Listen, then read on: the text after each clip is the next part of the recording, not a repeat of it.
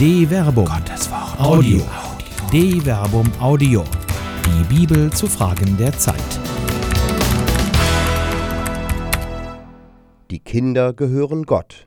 Anmerkungen zum sexuellen Missbrauch an Minderjährigen in der Kirche von Till Magnus Steiner. Ein Brief des Papstes vermag es nicht, die von Priestern und Bischöfen gerissenen Wunden zu schließen, an denen die Kirche ausblutet. Die päpstlichen Schambekundungen über die Verfehlungen des Klerus reihen sich aneinander, während mehr und mehr Gläubige ihr Schweigen brechen. Der Schmerz dieser Opfer ist eine Klage, die zum Himmel aufsteigt und die Seele berührt. Schreibt Papst Franziskus. Diese Anklage erklingt mitten aus dem Herzen der Kirche und erschallt in der ganzen Welt. Zwar richtet der Papst bewusst sein Schreiben an das Volk Gottes und somit an die ganze Kirche und verurteilt den klerikalen Macht- und Gewissensmissbrauch, aber spricht der Papst nicht allzu leicht in der Wir-Form und nimmt damit diejenigen in der Kirche mit in Haftung, die aufgrund des skandalösen Verhaltens von Priestern selbst eher zu den Leidtragenden gehören? fragt Bischof Stefan Ackermann kritisch. Eine Vielzahl von Priestern, Ordensleuten hat sich an der Kirche versündigt und Bischöfe haben die Taten verheimlicht und vertuscht. Inwieweit taugen Bischofssynoden, Ad limina Besuche, Auswahlverfahren für Bischofsernennungen und die Arbeit der Nunziaturen wenn schwere Missstände in den Ortskirchen über Jahrzehnte hinweg weder benannt noch angepackt werden. Fragt Regina Einig in ihrem Kommentar zum Papstschreiben. Nun müssen radikale Maßnahmen folgen. Die den Missbrauch ermöglichenden Strukturen müssen beseitigt werden. Dem Papstschreiben müssen Taten folgen, ansonsten wird die Kirche aus Sündern völlig zur sündigen Kirche. Der Missbrauch lässt sich nicht lokal oder temporal relativieren. Priester, Ordensleute und Bischöfe haben gegen Gott gesündigt. Sie haben sich an seinem Erbe vergangen. Vererbt. Siehe, ein Erbteil vom Herrn sind Söhne, ein Lohn ist die Frucht des Leibes. Psalm 127, Vers 3. Kinder sind in der Bibel ein Zeichen für ein gottgesegnetes, erfülltes Leben. In der patriarchalen Gesellschaftsstruktur der alttestamentlichen Zeit bedeutet die Geburt eines Sohnes den Fortbestand einer Familie.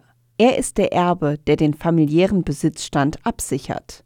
Die Wohlfahrt der Familie liegt jedoch in den Händen Gottes, denn die Vererbungslinie läuft nicht direkt von den Eltern zu den Kindern, sondern Söhne und aus heutiger Perspektive auch Töchter sind ein Segensgeschenk Gottes und zugleich haben sie eine besondere Würde, denn sie sind unverfügbar. Sie sind der Besitz Gottes. Der hier im Hebräischen zu lesende Begriff Nachallah ist mit der Angabe Gottes als Besitzer im Alten Testament ein Ehrentitel Israels. Euch aber, sagt Mose, hat der Herr genommen und aus dem Schmelzofen aus Ägypten herausgeführt, damit ihr sein Volk, sein Erbbesitz werdet, wie ihr es heute seid, Deuteronomium Kapitel 4, Vers 20. Für Gott ist sein Volk ein unveräußerbarer Besitz, um den er sich sorgt. Seine Fürsorge zeigt sich in der Gabe von Kindern, durch die das Volk durch die Generation hindurch nach dem Willen Gottes lebt. Die Gabe aber muss erarbeitet werden.